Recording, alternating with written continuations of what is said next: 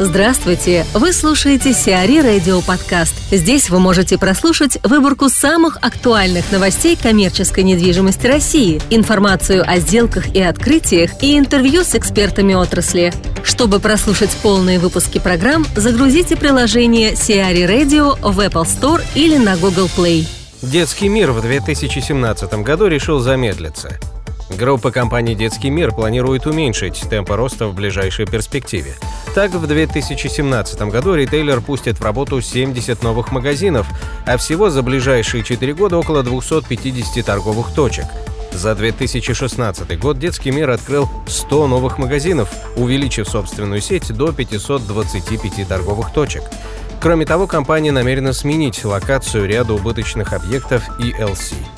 Юлия Никуличева, начальник отдела стратегического консалтинга компании JLL, рассказывает о ситуации с форматом придорожного кафе в России. В 2015 э, году компания Jones Lang LaSalle закончила работу по разработке концепции придорожного сервиса э, для э, трасс, которые находятся в управлении компании Автодор Development. Это касалось трасс М1, М3, М4, М10 и М11, и ЦКАД, который планировался. А, в рамках этого исследования мы проводили в том числе а, опросы и оценки емкости рынка. Мы проводили опросы а, среди пользователей дорог.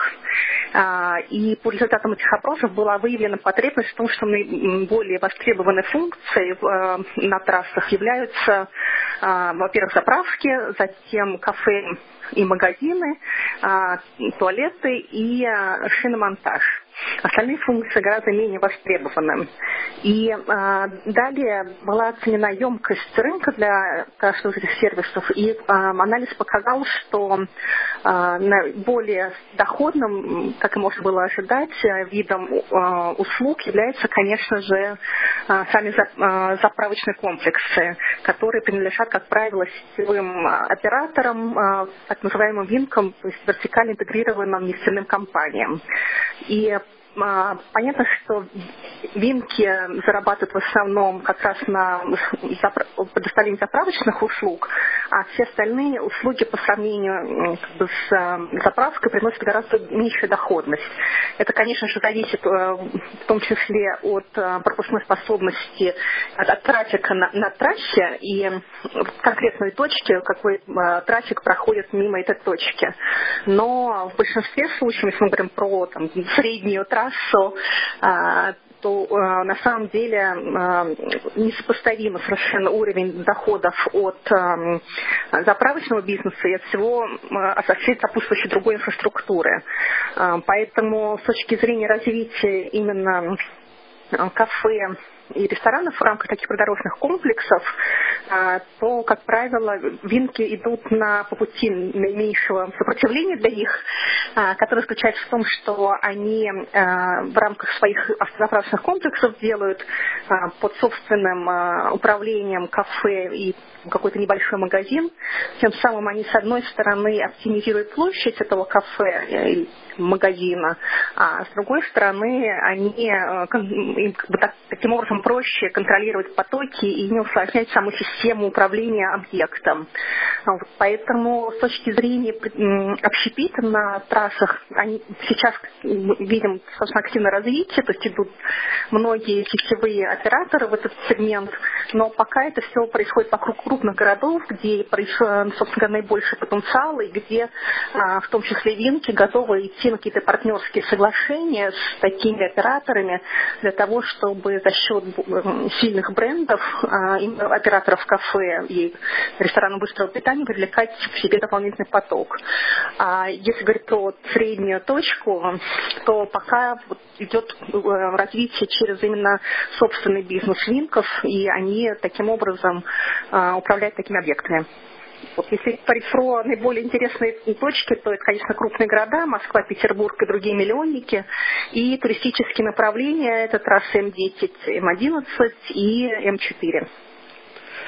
А, ну, мне на самом деле кажется, вот, э, не знаю, согласитесь вы со мной или не согласитесь, но если говорить именно о размещении кафе э, в рамках комплекса с заправкой, здесь может быть не, небольшое психологическое неудобство. То есть мне, допустим, было бы неприятно сидеть и есть на заправке.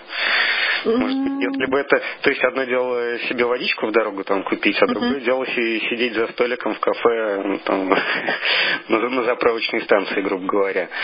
Ну, это, на самом деле мировой опыт показывает, что это не совсем так, потому что, во-первых, они немножко как бы, если говорить про такой крупный комплекс, где есть а, достаточно крупное кафе, это могут быть а, помещения с отдельными входами. Да, то есть это там вы даже как бы не чувствуете, что вы на заправке, то есть вы там сидите в совсем другом помещении находитесь. Вот. Но с другой стороны, вот там опять же опросы показали, да, поскольку у нас большая часть все-таки а, на многих, ну как бы за исключением М4, да, и М11, большая часть пользователей это дальнобойщики, да, которые вот именно могут пользоваться а, такими услугами, да, то в принципе для них это не проблема, с одной стороны, с другой стороны, им тоже нужно где-то питаться. Поэтому... Ну, в общем, да, если рассчитывать на дальнобойщиков, то я думаю, у них это не проблема. Эм, ну, эм, проводили опрос обычных людей, как бы, да, и, то есть у нас были три целевые группы, а, автобус, водителя и пассажиры автобусов, дальнобойщики и пассажиры индивидуальных машин. В принципе, люди, которые путешествуют по туристическим трассам, они как раз говорили о том, что они хотели бы останавливаться в каких-то местах, которые бы, были бы узнаваемы для них. А, и у них есть такая потребность в том, чтобы делать остановки, и в том числе того, чтобы поесть. Но вот на многих трассах просто не хватает каких-то узнаваемых брендов, но вот винки пока просто не готовы к такому ведению бизнеса. Mm. Ну и здесь в плане шоколадниц подразумевается, что они будут, ну, не на самой заправке, но рядом.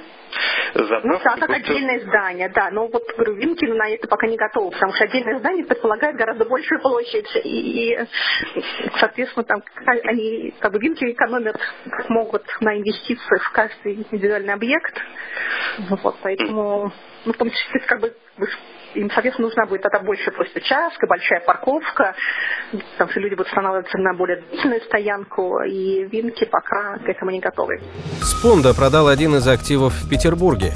Петербургская компания «Торговый дом Интерторг» приобрела у финского инвестиционного фонда «Спонда» здание общей площадью 8 тысяч квадратных метров на Колтушском шоссе, чтобы перепрофилировать его под продуктовый гипермаркет «Спар». Таким образом, финский инвестор продолжает планомерную стратегию ухода с российского рынка. Логистический комплекс находится в собственности у Спонда с 2006 года и был продан за 4 миллиона евро сразу по завершении действия долгосрочного договора аренды. Здание расположено на восточной границе Санкт-Петербурга в одном километре от развязки КАТ. За последние четыре года компания «Спонда» продала такие объекты недвижимости, как бизнес-центры НРК и Информ Футуре в Петербурге, офисный центр Бахрушин Хаус и торговые комплексы «Солнечный-1» и «Солнечный-2» в Москве. С продажей участка в Ленинградской области площадью 40 гектаров, предназначенного для промышленного использования и трех объектов в Москве, Sponda полностью сосредоточится на управлении своими активами в Финляндии. В Неогео займутся спортом крупнейшем офисном центре на Калужской «Неогео» появился фитнес-клуб новой сети «Астро Фитнес». Девелопером объекта стала компания Stonehedge. Новая сеть арендовала помещение с отдельным входом площадью 1500 квадратных метров на первом этаже комплекса, став его якорным арендатором. Stonehedge продолжает развивать инфраструктуру офисного центра NeoGeo, следуя заявленной концепции «город в городе», в котором найдется все, что требуется современному человеку для работы и отдыха. Astro Fitness Neo позволит сотрудникам расположенных здесь компании заниматься спортом, не покидая территории комплекса. Технологичный фитнес-клуб может похвастаться просторным тренажерным залом 800 квадратных метров, оборудованием от мировых брендов Life Fitness, кардиозоной и саунами. Уже открыта продажа клубных карт. Управление инвестиций выбрало Сената. В бизнес-центр «Сенатор» в Петербурге въехало управление инвестиций, которое заняло помещение площадью 792 квадратных метра. Объект имеет выгодную локацию на пересечении Московского проспекта и обводного канала. Развитая транспортная инфраструктура обеспечивает комфортный доступ как к центру города и Смольному, так и к аэропорту Пулково. Офисный центр представляет собой пятиэтажное здание общей площадью 12 тысяч 35 квадратных метров. В шаговой доступности находятся станции метрополитена Фрунзенская и Технологический институт. Сиари Радио. Эксклюзивные рубрики «За и против», «Ноу-хау», «Ремейк», «Новые форматы». Слушайте в полных выпусках программ в приложении Сиари Radio. Приложение доступно в Apple Store и на Google Play. Более подробная информация на сайте siari.ru slash radio.